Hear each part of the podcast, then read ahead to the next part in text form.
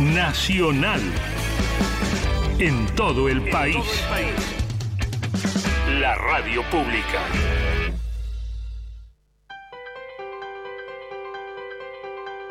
Nacional presenta Patagonia Forestal.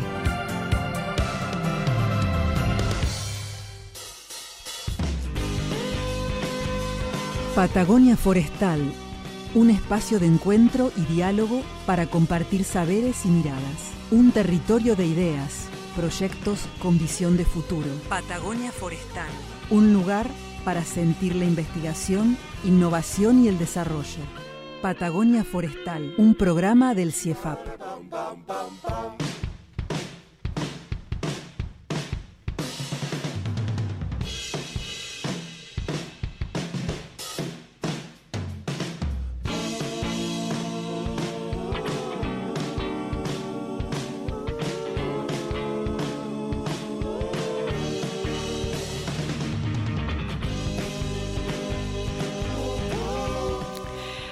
Hola, hola, hola, ¿cómo están todos por ahí? Esto es Patagonia Forestal. Y estamos aquí nuevamente después de siete primaverales días. Primaverales. Bueno, depende de dónde está uno y depende cómo se ven las cosas. Es verdad. Es verdad. Bueno, ya va a llegar la primavera. Yo tengo fe de que va a llegar, pese a estos últimos días de viento y lluvia, por favor. Sí, pero depende en qué ciudad nos escuches. Es verdad, es verdad. ¿Sabías, Héctor, que nos escuchan en 13 ciudades, 13 emisoras, incluida Esquel? Uy, mi número de la suerte. Tu número de la suerte. Tenemos que agregar una más. Animamos ahí uno, dos, tres más. Vamos a mover ese 13 eh, porque nos escuchan desde Neuquén hasta Tierra del Fuego. Así que les agradecemos a la audiencia de todas estas localidades que nos siguen todas las semanas. Bueno, y trabajamos en todas esas provincias, así que está muy bien que tengamos presencia. ¿Con qué arrancamos hoy, Héctor? Mira, hoy me voy a meter con algo que algunas veces hemos hablado, pero de manera tangencial. Y como título le puse, ¿el método científico es algo difícil de entender? Mi objetivo hoy es que no se vea al método científico como un monstruo o como una creación que nada tiene que ver con la realidad o el sentido común. Yo creo que el método científico tiene mucho que ver con nuestra vida cotidiana. Sí, de alguna manera lo aplicamos. A ver. Primero quiero aclarar que no soy epistemólogo ni lo pretendo ser ni jugar a eso. La, por los que no están al tanto, la epistemología es la rama de la filosofía que estudia el conocimiento científico en su profundidad, alcance, fundamentos, etcétera, y que es muy interesante. Pero hay gente que se dedica a eso eh, con, toda, con toda su energía. Lo mío es un comentario más a nivel ah, popular, si quisiéramos decirlo. Como te comentaba recién, es un tema para mí de sentido común. Como he contado otras veces, si yo voy a la panadería un domingo y la encuentro cerrada, puedo decir, bueno, ¿estará todos los domingos cerrada o solamente hoy? Y para contestar esa pregunta, que podría ser una pregunta de investigación, ¿qué tengo que hacer? Y tengo que pasar un montón de domingos y ver si está cerrada o si está abierta. Tengo que pasar domingos que llueve, domingos que está lindo, eh, domingos con viento, sin viento, para separar el ruido que no tenga que ver exclusivamente con la decisión del panadero de abrir su negocio. Y entonces, después de pasar, digamos, 100 domingos, si 90 domingos estaba abierto, puedo decir que básicamente está abierta los domingos, o si es al revés, no, los domingos está cerrado. En dos palabras, a mi juicio, eso es el método científico.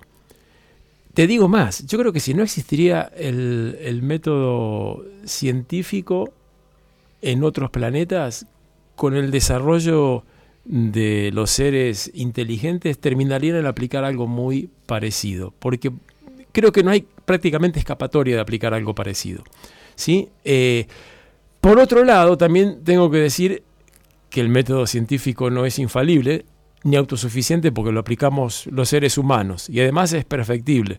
Como dice Tuzam, puede fallar. Entonces, en promedio funciona bien y aquí entra otra cosa que también es interesante. Una de las cosas que garantiza que el método científico funcione es la necesidad de publicar, de que vos compartas los estudios que haces con tus pares a través de publicarlo en revistas especializadas. ¿Por qué esto es importante? Porque yo publico algo y digo, bueno, encontré que eh, esta variedad de planta crece más que otra. Pero eso yo puedo hacer un experimento que de alguna manera, manipulando la estadística, demuestre lo, que, yo tengo interés en demostrar. Pero los pares que leen el trabajo, que se supone que tienen que saber de método estadístico, se tienen que dar cuenta enseguida que la forma en que yo analicé los datos o organicé el, el experimento fue totalmente tendenciosa. Por eso que uno publica en revistas las cuales se lo pasan a gente que eh, primero hay un editor, que si el trabajo está más o menos razonable se lo pasa a pares que tienen mucha experiencia en ese área del conocimiento y esos dicen, bueno, se publica como está, se publica con correcciones o no se publica porque es un bodrio. Y bueno, eso para mí es un, un reaseguro muy importante. Por eso que una de las formas que, mm, o digamos la forma más contundente de juzgar a un científico es en base a sus publicaciones y en base a qué calidad de revistas publica, etcétera. Y quiero cerrar con esto. Hay mucha gente que dice, no, ya no creo en el método científico porque hacen sufrir a los animales. Puede ser que haya científicos que hagan sufrir a los animales, pero a mi juicio no es intrínseco al método científico, es la forma en que se lo aplica. Hay muchas cosas que no son intrínsecamente malas, pero que si vos las aplicás mal, eh, es, es algo negativo, pero no el objeto en sí. Otros dicen, eh, no creo en el método científico porque es un negocio. Bueno, puede haber pues, existe el caso de que por ahí algunas revistas científicas se, se, pasan un poco en cuanto a lo que cobran para publicar un trabajo, ¿no? un paper, o, que en realidad es, es, un, es un, trabajo científico. Pero eso es, es un problema de, de, las revistas, no es que el método científico se haya pensado para hacer exclusivamente plata. Es como cuando que digan, no, los no creo en la medicina porque los médicos solo les interesa hacer plata y no les interesa la salud de la gente. Puede haber algunos médicos que sí, pero no es la mayoría y eso no invalida todo lo que ha avanzado la medicina en los últimos siglos. Así que, como conclusión, para el, método científico podría mejorarse, seguro, en uno o varios aspectos, pero difícilmente va a variar en su esencia. Y que mm, básicamente tengo la ventaja de poder decir esto porque el día que se pueda comprobar si tengo razón o no, no voy a andar todavía en este planeta. Así que aprovecho esa circunstancia. La historia te va a evaluar.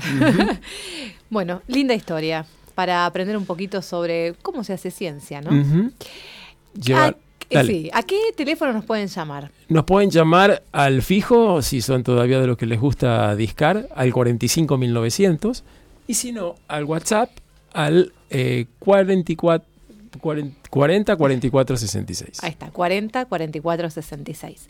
Bueno, anímense, escríbanos a nuestras redes sociales o llamen a estos teléfonos y algunas de propongan temas, hagan preguntas, intentaremos responderlas. Bienvenidos, esto es Patagonia Forestal.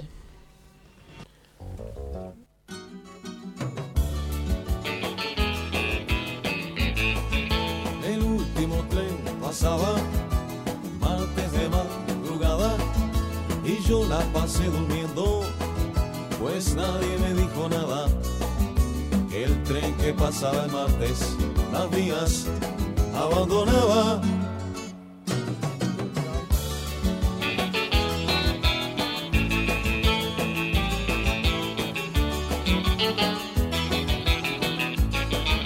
Y nunca llegué a la cita y nunca volví por ella. Y estoy en lecho ajeno, en brazos de una botella, resucitando en el techo los mimos la más bella.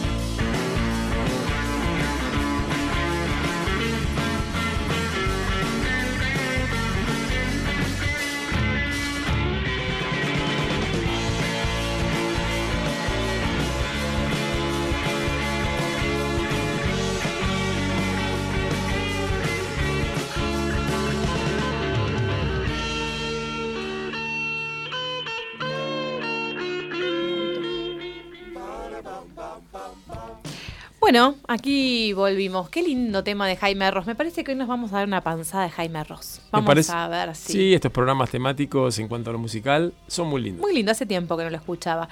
Bueno, hablando de método científico, eh, nuestros investigadores, digo nuestros, del CIEFAP, porque son del equipo Pero, pero por supuesto.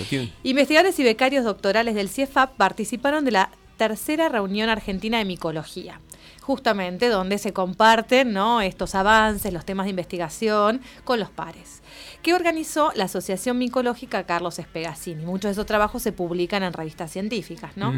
Bueno, todos los integrantes, la mayoría de los integrantes del área de fitopatología y microbiología aplicada del CIEFAP, estuvieron eh, presentes. Bueno, Mario Raschenberg, Belén Pildain, Laura Vélez, Eugenia Sargado Salomón, Ana Laura Gallo, Maximiliano Rúgolo y los becarios doctorales Gabriela González, Mariano Aquino, Mariana Martínez, Cristian Zambrano y Dayana Calderón. Bueno, todos ellos hablaron de hongos, ¿no? Eh, de distintas investigaciones al respecto. Y además de un reconocimiento muy especial que ya lo vamos a tratar en un programa, eh, al doctor Mario Raschenberg, justamente una emotiva ceremonia dedicada a su, a su trayectoria, eh, donde le dedicaron una revista especial, un número especial de la revista Lilio. Que es una revista justamente donde se publican los trabajos, ¿no? Y como frutillita de este encuentro, hubo dos reconocimientos especiales. A las mejores presentaciones en póster de la doctora Lucía Molina y la becaria Dayana Calderón. Así Buenísimo. que muy, muy interesante, un gran intercambio. No, bárbaro, aparte nos tienen acostumbrados a sobresalir, así que nosotros estamos muy contentos de poder compartir estas noticias con ustedes. Bueno, en las redes sociales van a poder ver todas las fotos, conocerlos a todos estos investigadores. ¿Y qué tal si escuchamos entonces la voz de Diana Calderón y luego la de Lucía Molina, que nos cuentan un poco de qué se trató esta experiencia? Buenísimo. Hola, mi nombre es Diana Calderón, soy licenciada en biología eh, estuve presente en la tercera reunión argentina de micología con un póster denominado Capacidad antibacteriana de extractos de hongos endófitos de Notophagus dombelli, un trabajo que realizamos en CIEFAP. Lo que hicimos fue utilizar aislamientos de hongos de plantines de coihue, obtener extractos y probar eh, con ellos la capacidad de inhibir el crecimiento de distintas bacterias, entre ellas patógenas de humanos. Obtuvimos resultados muy interesantes entre ellos destacamos la actividad antibiótica de un género, eh, un Velopsis, el cual no tenía registro anterior eh, de presentar capacidad como agente antibiótico. Para mi gran sorpresa, este póster obtuvo el premio Carlos Espegasini, un premio dirigido a estudiantes de doctorado, por lo que fue una experiencia muy linda y muy gratificante.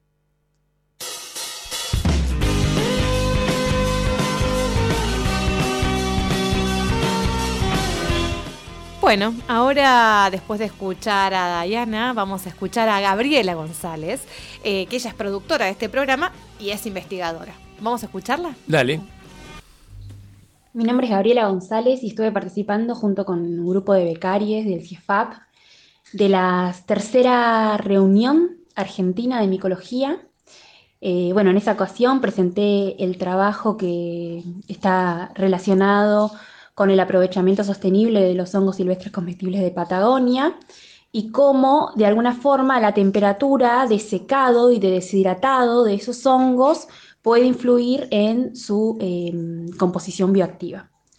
Bueno, fue un evento súper provechoso em, en donde investigadores, profesionales, becarios, nos encontramos en un espacio de interacción, de intercambio y además tuvo el plus de que pudimos estar presentes en el homenaje que se le hizo al doctor Mario Rachtenberg, eh, que fue súper emotivo y bueno, eh, nos enorgullece mucho formar parte del grupo de trabajo de Mario, sí, así que súper, súper felices con eso.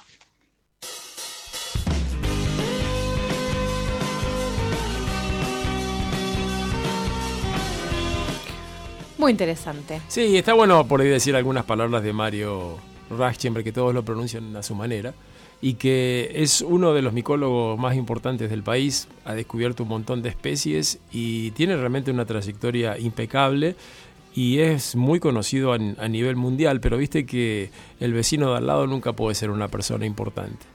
Así que creo que está bueno tomar conciencia que en Esquel tenemos a alguien de, esa envergadura.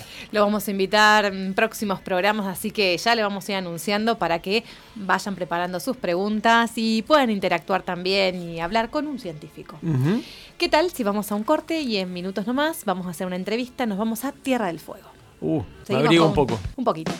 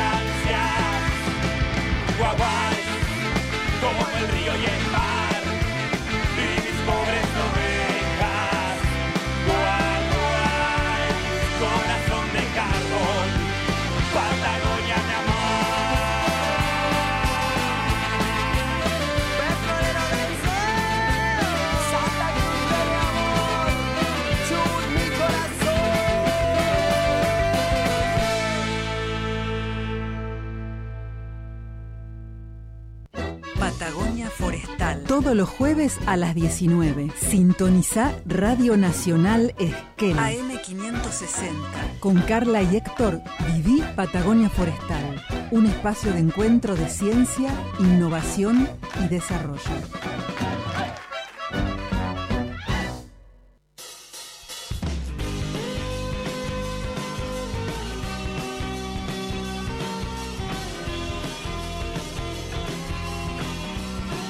Continuamos en Patagonia Forestal y ahora nos damos un viajecito por la parte bien austral o sur de la Patagonia. Nada más ni nada menos que por la isla de Tierra del Fuego. Vamos a Tierra del Fuego. Vamos a hablar con el director de Manejo Forestal, Dardo Paredes, del Ministerio de Producción y Ambiente de la provincia de Tierra del Fuego, y con el técnico de la Dirección de Desarrollo Forestal, Anthony Fagnani, también del Ministerio de Producción y Ambiente de la provincia de Tierra del Fuego. Bueno, ellos están trabajando en restauración, ¿no es cierto? Desde la Dirección General de Desarrollo Forestal se dio inicio a la 11 temporada de restauración del bosque nativo en la Reserva Forestal de Producción Lote 93, área afectada por los incendios forestales, bueno, y que ya se vienen realizando tareas, ¿no? Desde hace varios Ujú. años. ¿Vos conocés, Héctor, por allá? Y estuve viviendo tres años, apenas me recibí de, de forestal, trabajé para lo que era el Instituto Forestal Nacional en su momento, una institución interesante porque incluía todos los bosques de Argentina, no solo los nativos, sino también los cultivados, que es algo que tiene mucho sentido y que esperemos que algún día vuelva a estar bajo una misma administración. Bien. Y bueno, mm, como te decía, tienen, ya nos van a contar ellos, eh, mientras establecemos la comunicación, ya eh, se realizaron las tareas de identif- identificación de los sitios de plantación, eh, el traslado de las plantas desde el vivero forestal y se encuentra en marcha la etapa de plantación. La verdad que un trabajo súper interesante. Bueno, CIEFAP está desembarcado allí con su delegación, ¿no? Sí, sí, estamos no hace, no hace mucho con un, un pie permanente en la isla y bueno, a mí me parece re interesante el hecho de que se plante, se plante lenga. Cuando yo estaba allá por los años 80 era algo que no, no ocurría, no teníamos la tecnología, eh, tratábamos de plantar algo de pinos porque teníamos la forma de hacerlo, pero me parece muy positivo que, que ya tengamos, que sea una realidad la posibilidad de eh, reforestar lugares que se han perdido por acción del, del fuego, por acción de las presas de los castores o cualquiera que haya sido el factor que lo haya determinado. Bueno, eh, mientras establecimos comunicación, vamos a escuchar un tema musical. Eh, Amándote de Jaime Ross, ¿tenemos por ahí para escuchar? ¿Me lo regalas? Qué romanticona. Vamos con un tema.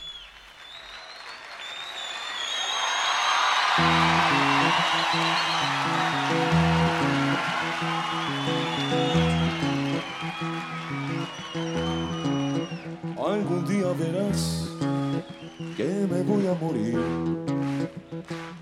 amándote, amándote, amándote. Algún día sabrás lo que ha sido vivir amándote, amándote, amándote. Algún día verás voy a morir amándote, amándote, amándote. Algún día sabrás lo que ha sido vivir. Amándote, amándote, amándote. Y fue así que me dijo, no te enamores de nadie, no te enamores de nadie. Me dijo, no te enamores de nadie, mi vida, mi amor. Fue así que me dijo,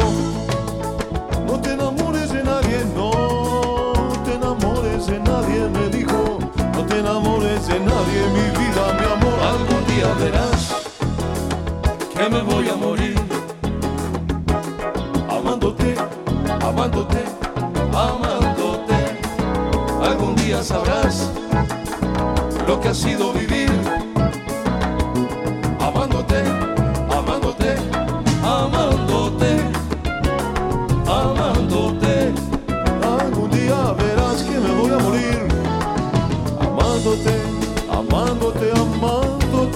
Amándote,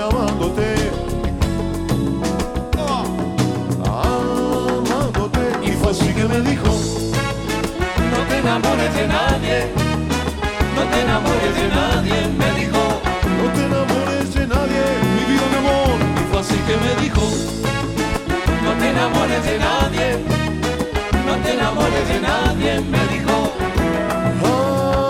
Amándote mi vida, mi amor.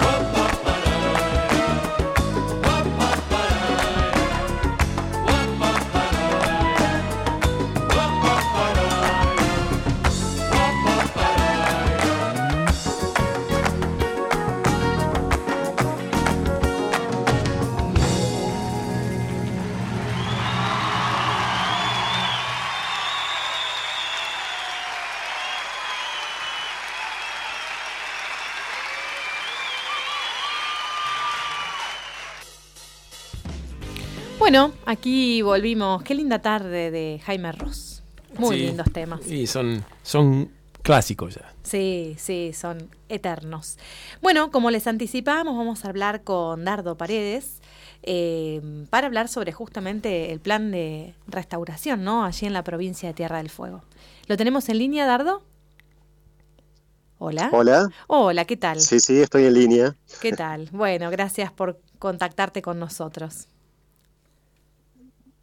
Hola. Eh, agradecido igualmente, agradecido igualmente desde Tierra del Fuego, así que un placer. Bueno, vamos a compartir con la audiencia cómo se inicia este, este plan ¿no? de trabajo allí en la provincia.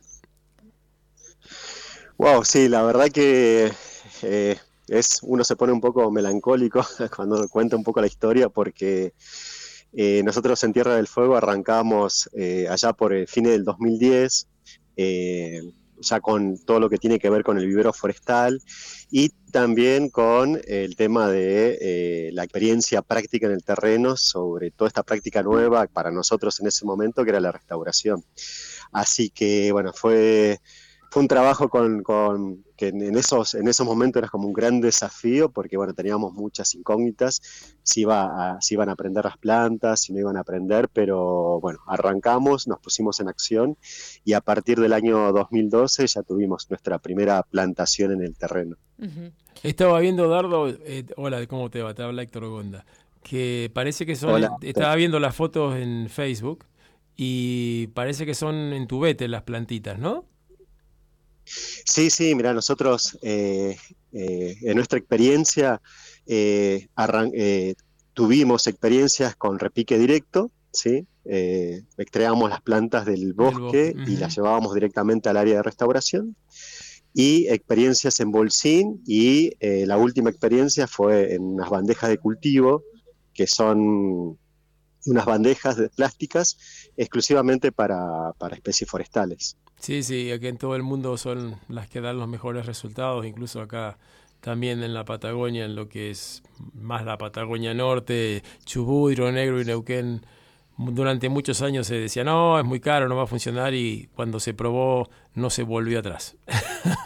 Eh, exact- sí, exactamente. sea, Además, la- eh, sí. por una cuestión operativa, ¿no? Sí, Cuando total. tenemos que trasladar, cuando tenemos que trasladar 15.000 plantas desde Tolwyn hasta el área de restauración, que son 30 kilómetros aproximadamente en camino de tierra, la verdad que, bueno, es, es muy práctica y operativa de, de- de- de llevar, ¿no? Sí, no nos alcanzaría el programa para enumerar las ventajas, o sea, incluso el hecho de poder este, manejar eh, todo lo que tiene que ver eh, el riego y nutrientes a través del- de un sistema mecanizado, eso, ya las ventajas son innumerables. Y otra pregunta, Eh, exacto. sí, otra pregunta que tenía, eh, una, primero una observación, vi que son una patota, o sea, no son varias instituciones, es más, me tomé el trabajo de contar cuánta gente había en la última foto y son 26. Y, Sí, este, sí, mirá, eh, sí, la verdad que bueno, es todo lo que es restauración eh, implica contar con eh, muchas personas en el trabajo. Nosotros, si bien hoy yo estoy hablando, eh, más tarde se, se conectarán ahora con, con, con, con Anthony, Anthony. pero bueno, dentro del área somos siete técnicos y a partir de nosotros que vamos convocando a otras, eh, a otras personas de otras instituciones, de áreas conocidas, como para decir, bueno, hagamos una patota y vamos a restaurar. Está bueno, sí, es la única manera. Y una, una duda técnica que me surge viendo las fotos también, se ve bastante pasto, lo que me hace pensar que por ahí hay ganado por la zona. ¿Ustedes lo tienen cercado? ¿El ganado es poco para de alguna manera garantizar que, que el ganado no ramonee los plantines? Mira, nosotros estamos eh, restaurando en, en tierras fiscales, eh, no tenemos alambrados en esos sitios, pero eh, lo que sí, como vos observaste, eh, hay presencia de ganado en- de, de puesteros en áreas cercanas. Sí. Eh, afortunadamente, afortunadamente no, no es que es permanente el, el paso por- de- del ganado, pero eh, bueno, nosotros, además de- del tema de restauración, tenemos eh, un monitoreo, vamos a medir todos los años y bueno, ahí podemos evaluar los daños y afortunadamente eh, no, no, no ha generado un impacto grande. Perfecto, perfecto. Em, yo me preguntaba, ¿iniciaron estas acciones de restauración em, en una situación posquema, ¿no? Posincendio. Eh, exactamente, el incendio en esa área ocurrió en diciembre del año 2008, eh, así que bueno, habían pasado unos pocos años Ujú. y en el marco de la 26.331, cuando, cuando arrancó eh, por allá por el 2010, al menos en Tierra del Fuego, bueno, ya con, iniciamos un proyecto como para poder encarar eh, este, esta, este- esta experiencia. Y en el año 2012, eh, también en el marco de la 26.331, presentamos un plan y bueno, fue aceptado, así que bueno, nuestro plan de restauración está enmarcado en un, en un plan, en un plan de restauración por 20 años. Bueno, Por 20 años. Exactamente. eso le da ya una vamos 10. absoluta Ah, sostenibilidad, bueno. ¿no? A las acciones. Sí, y el, el- el, eh, el número de hectáreas, la idea es ir aumentándolo o más o menos. Nosotros al día de la fecha tenemos 110 hectáreas. Ah, bastante. Todavía tenemos que, tenemos que contabilizar las, que, la- las áreas plantadas en este año, 2022.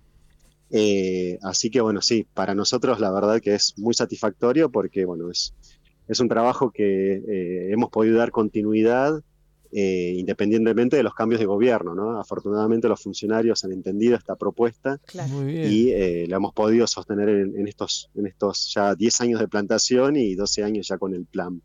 Mira qué bien. Me parece fantástico porque siempre, mm, digamos, venimos atrás en, en el número de hectáreas si uno compara lo que se ha quemado con lo que se, ha- con lo que se va plantando, pero de a poco se van aumentando las superficies y, es como que se tiene la sensación de que se empieza a mover la aguja, ¿no? Exactamente, eh, así como vos lo decís, y también se nos mueve favorablemente la, la- aguja cuando, con, a través de los monitoreos podemos observar que las plantas, la verdad, que tienen un desarrollo eh, muy satisfactorio y que, bueno, que es- cuando hacemos las prácticas de restauración, mostramos a las, a las, las otras personas que van eh, compartiendo este trabajo, decir, bueno, este trabajo no es en vano, sino que las plantas responden favorablemente. Bueno, eso es absolutamente Sí, positivo. buenísimo. Este, la verdad que muy claro todo lo que nos contaste, Dardo. Y te voy a- es más, te, te digo que tenés una muy, muy buena voz y, y modo para hablar, para tratar de hacer radio. No sé si alguna vez lo Eh, pensaste. gracias, gracias. Ahí ya puedo entonces mandar mi currículum. Bueno, muchísimas gracias. Eh, seguimos conversando en eh, futuras acciones porque todavía nos quedan 10 años más y más. Sí, sí. Exacto, exacto, exactamente. Aquí estaremos, así que bueno, un placer y, y- y estamos permanentemente en contacto. Muchas gracias. Gracias, Dardo. Bueno, hablábamos con Dardo Paredes, él es director de manejo forestal del Ministerio de Producción y Ambiente de la provincia de Tierra del Fuego. Hacemos una vuelta de página y vamos a conversar con Anthony Fagnani, otro de los integrantes de este super equipo de restauración. Jueves 19 horas, Patagonia Forestal. Por AM560 Nacional Esquel.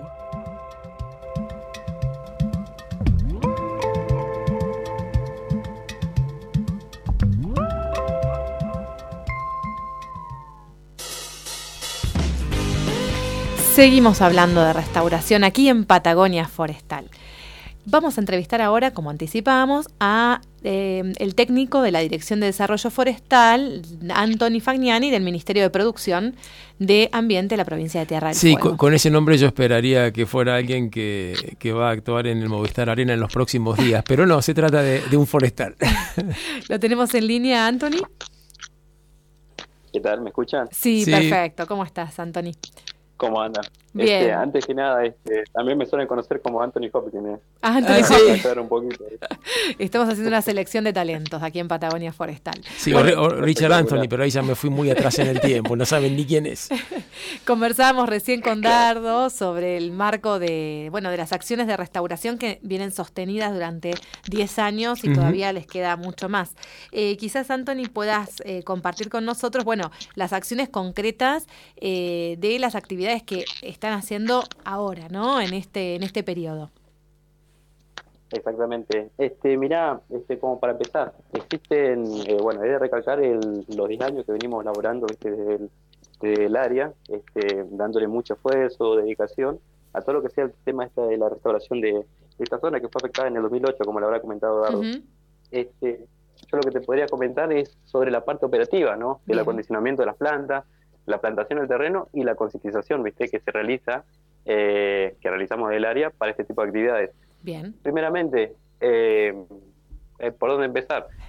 El- la parte del vivero se puede decir de que abarca dos ítems. Uno sería lo que es la parte del acondicionamiento de las bandejas, dejar preparado las bandejas con la limpieza, con la higiene, para posterior eh, traerlas, ¿no? Sí, Ant- Anthony, los- tengo, perdóname que te interrumpa, Ajá. tengo una curiosidad. ¿En qué parte de la Sí. isla están los invernáculos?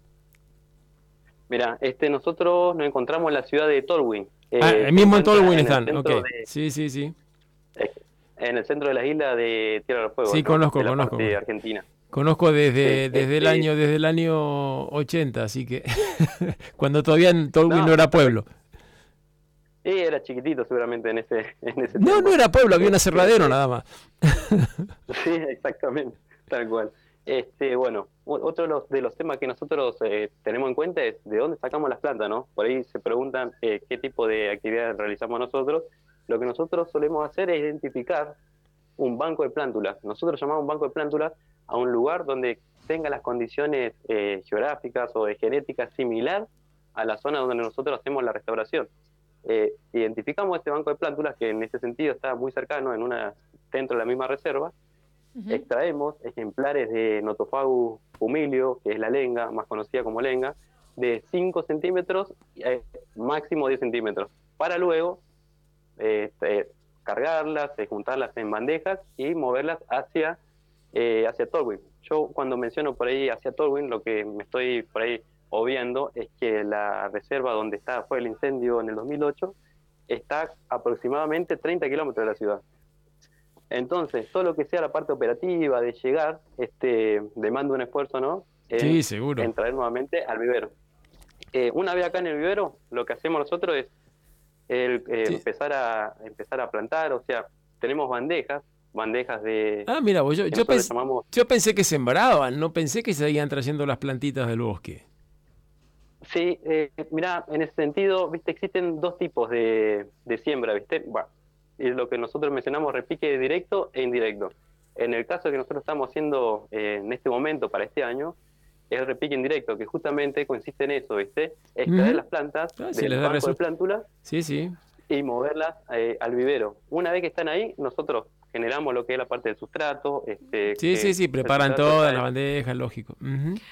Exactamente. Anthony, ¿cuáles, Eh, cuáles son los principales desafíos de este gran trabajo interinstitucional, eh, interactores, ¿no? De todos quienes participan.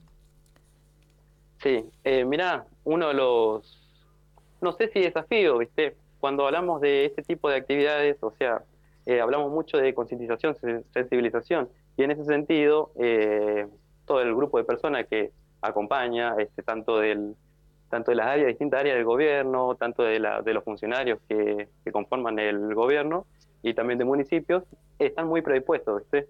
En ese sentido, eh, desafíos en cuanto a, a llegar al lugar solamente puede ser la parte del, de la accesibilidad, solamente que en el caso de instituciones siempre tenemos que contar con vehículos que puedan acceder, como por ejemplo combis, que no sean colectivos grandes, para luego llegar al lugar y poder obviamente cumplir con el objetivo de hacer la restauración. Eh, Eso sería en cuanto a desafíos. Está bueno, está bueno. Sí, no, y, Eh, y- y tiene, o sea, como toda la cadena forestal, donde te falla un eslabón, sonaste. Hay que tener cuidado en todo, en todas las operaciones Sí, que, que implica la, la acción. Pero están teniendo éxito y eso está bueno. Ya, ya han visto que tienen prendimientos interesantes de años anteriores. Eso es un aliciente muy bueno. Sí, seguramente eh, le habrán comentado Dardo, le habrá hecho un adelanto, ¿no? De la tasa de supervivencia, de lo que Sí, nosotros sí. venimos plantando, que se vienen haciendo los monitoreos, que es del 80-85%. Eh, altísimo. Como para que tengan un, un- eh, exactamente, eh, la tasa de supervivencia es, es muy buena. Eh, como para que tengan una idea, de 10.000 plantas que se, que, se, que se plantan en el lugar, aproximadamente 8.500 quedan vivas. Esto, la verdad que a futuro va, va a permitir nuevamente el crecimiento, o sea, el crecimiento natural del lugar donde nosotros estamos restaurando. No, Eh, bárbaro. Por ahí, por ahí algo interesante, viste, que yo que, que quería res- resaltar en este tema de la sensibilización, ¿no? Bien. Eh, hacemos hacemos varias varios tipos de actividades con distintas instituciones, eh, con colegios secundarios, ya sea de la ciudad de Tolwyn, que es la que estamos acá, con la parte de la, de la institución educativa de Río Grande, que es una ciudad que se encuentra a 100 kilómetros hacia el norte de Tolwyn. Y bueno, también de vez en cuando se nos suman instituciones de, de Ushuaia. Lo que nosotros hacemos es hacerlos parte porque entendemos nosotros de que desde este tipo de actividades, de estas buenas prácticas, generan conciencia en, en los más jóvenes, ¿no? Generan una conciencia que va a permitir que adelante o en el futuro eh, no vuelvan a suceder este tipo de situaciones que antrópicas que perjudican ¿no? el, el eslabón natural que tiene el bosque. Sí, sí, que, Eh, lo- que bueno, la gente no prenda tanto fuego. Exactamente. En ese sentido, el 27 de septiembre, no sé si ustedes están al tanto, es el Día Nacional de la Conciencia Ambiental. Ah, bien. Sí, sí, Ese nosotros día- lo- lo- creo que día- hablamos algo del tema. Perfecto. Sí, ese día estuvimos haciendo justo- justamente acá con el Colegio Trejonoel, que es la institución eh, secundaria que tenemos en Tolwyn, eh, una actividad de plantación de notopau en el predio de la institución. Obviamente, esto es comentando, eh, incentivando a la plantación de las nativas, el cuidado, el- la Fun- sensibilización y obviamente claro. la prevención, la prevención en cuanto a los incendios forestales, ¿no? Fundamental. Sí, está muy bueno. Exactamente. Bueno, eh, ahora siguen eh, con campañas este año, ¿todavía tienen planificada? Eh, mira, eh, nosotros terminamos aproximadamente el 21 de, de- de este mes, Bien. terminamos la, la plantación. Eh, obviamente hubo mucha mucha participación de, de lo que son las áreas, como comentaba, de las áreas de gobierno, de los municipios, de las instituciones, y como para decir, eh, la cantidad de superficie abarcada fue de aproximadamente eh, 10,5 hectáreas. Un montón. Eh, no sé si por ahí, por ahí ya le habrá comentado Dardo que la, la forma que nosotros lo hacemos es en núcleo de plantación o núcleo de regeneración. No, no Eh, nos contó, pero en no, que- sí, claro, en grupete, digamos. En grupos, No claro. están todas Exactamente, a la misma en distancia. Sí. Eso, lo que, eso lo que va a permitir es que en el, en el futuro esos grupos que vayan creciendo vayan esparciendo sus semillas y así claro. Eh, poder, exactamente, poder con, volver nuevamente a tener un bosque similar a las condiciones que, que había en un comienzo. ¿no? Bueno, algo similar a seguir sembrando conciencia ambiental en grandes en los grupos de jóvenes y ciudadanos en general eh, para crear conciencia y sostenerlo en el tiempo. Muchas gracias, Anthony, por compartir esta experiencia con nosotros y los invitamos en próximas emisiones a seguir conversando. Le agradecemos a ustedes la, la oportunidad de poder participar en esta emisora. Hasta la próxima. Sí, sí, sí, muy bien. Muchas gracias. Bueno, yo quiero otro temita musical para mm, esta jornada de programa Patagonia Forestal. ¿Qué te ya, parece? ya, ¿Ya lo pediste o...? A ver, sorpréndanme. Me hacen que espere, que espere, que ya lo tienen ahí Sí, tiene- preparadito. eso, quiere decir que está, que está buscando una que está bus- bombita. no, Sí, está sí, buscando Sí, sí, algo que me va a encantar. Sí, lo conocemos ya. A nuestro amigo Nelson Santibáñez. Un que- genio. Sí, fantástico. Nelson estuvo en la emisión de especial. ¿Te acordás la super maratón que hicimos la semana pasada? Sí, sí, la onda Pipo Mancera. Sí, ahí nos sorprende. Vamos con este tema. Ya lo tiene, ya lo tiene.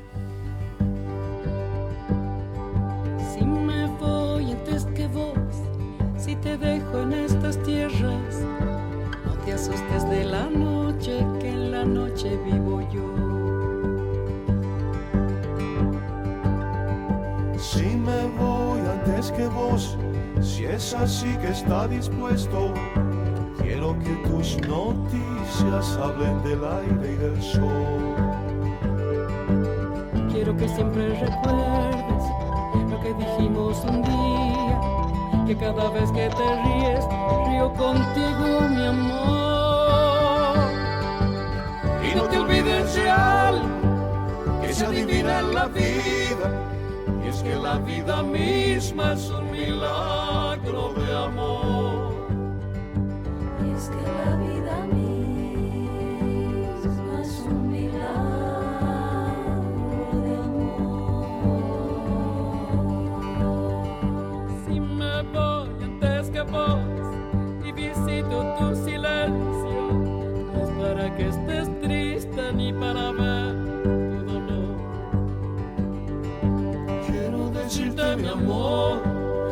estas torpes palabras que cada vez que llores lo sabrá mi corazón.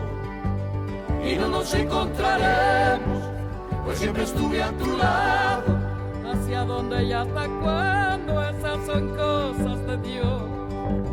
y no nos encontraremos pues siempre estuve a tu lado. Siempre aunque me vaya antes es un milagro de amor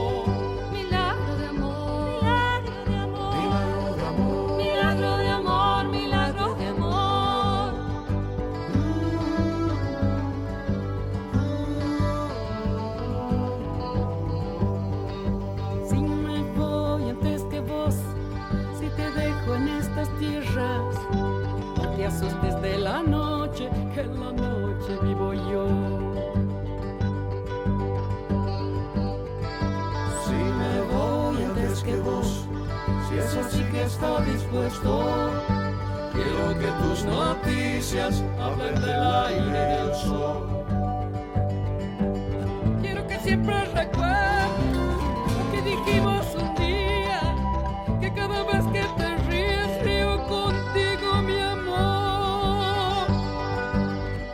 te que se adivina en la vida, Es que la vida misma es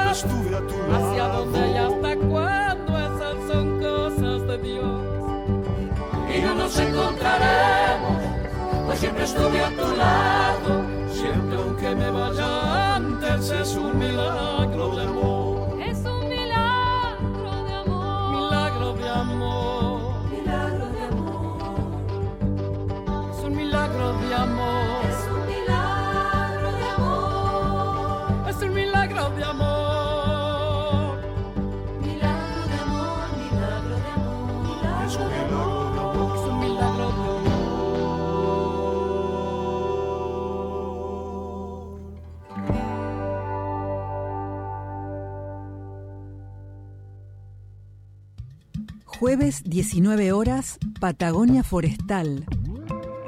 Por AM560 Nacional Esquel.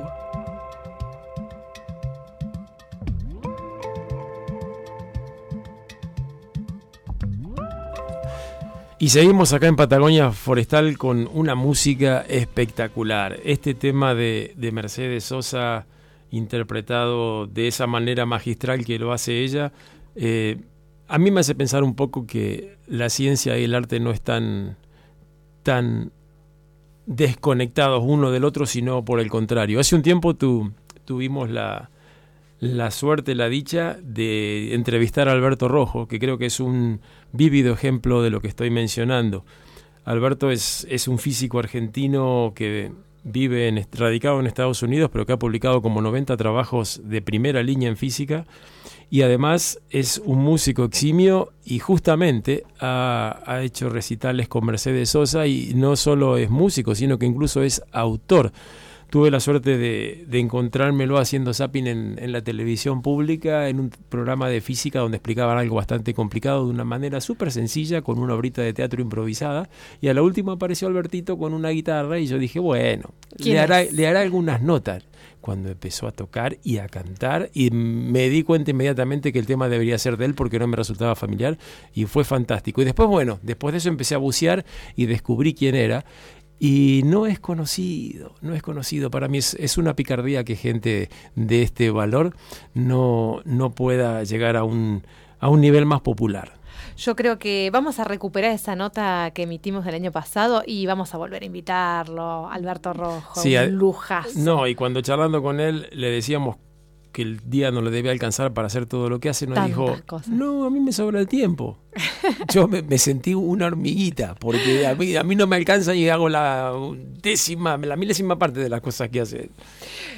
Héctor, me puse media nostálgica y quería recordar alguna partecita de la Semana de las Ciencias. De, po de, de poquito vamos a ir recuperando en distintos programas algunos fragmentos de las voces de Ciencia al Aire. Sí, porque tuvo mucho contenido. Vamos a escuchar a la doctora María Belén Pildain en estos minutos que nos quedan. Aquí estoy. Y quedó acá Héctor Gonda con una pregunta que te quiere hacer que te digo, a ver, me da miedo a veces. A ver, pero ¿qué le vas a preguntar a Belén? Mira, Belén, a mí me preocupa un poco la importancia que están tomando los micólogos en nuestra región, en el mundo, porque hasta no hace muchos años eran parte de las plantas y ahora resulta que nos enteramos que hay unas 300.000 especies de plantas y el doble, 600.000 de hongos. Y nosotros en el CIEFAP tenemos, yo creo que la mayoría de los investigadores involucrados de una o alguna otra manera con los hongos. Así que el lema de ustedes es un poco abarcar todo y devorar el mundo natural o hacer un aporte más o menos adecuado a la proporción que les toca. Mira, Héctor, viste que los congresos y las reuniones siempre tienen un eslogan asociado. ¿Sabes cómo se llama el Congreso de Micología? Esporulando post pandemia. Los hongos esporulan mucho, muchas esporas por todos lados y bueno, esporulamos demasiado. Sí, yo a esto lo traduciría en dos palabras. Estamos perdidos. Belén, para ir cerrando esta nota y seguir compartiendo las voces de la ciencia, me gustaría que compartas con la audiencia como investigadora, como productora de conocimiento, ¿qué es lo que más te apasiona de producir ciencia? Me, son muchas las cosas, es, eh, es bastante variado. Me gusta eh, estar en el laboratorio, me gusta estar en el campo y me gusta eh, cuando recibo eh, personas para, para formar y tienen una inquietud y tienen unas ganas de aprender y muchas preguntas sobre el sistema en el que estamos trabajando.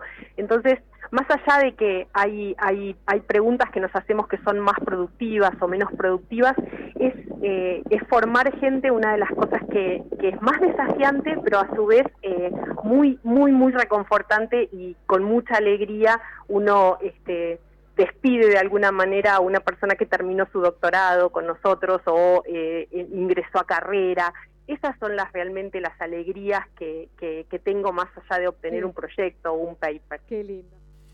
Y volvemos a la fase humana, que es un poco lo que queremos recalcar en este programa, ¿no? Que los científicos son seres humanos. Aplican el método científico, pero son seres humanos. Gracias, Nelson Santibáñez, por la música de, de hoy y Federico Lagos, nuestro superproductor genio total. Saludos a eh, Gustavo González París y a Gaby González que hacen esta gran producción. Hasta la próxima semana. En siete días nos volvemos a escuchar. Jueves 19 horas, Patagonia Forestal. Por AM560 Nacional Esquel.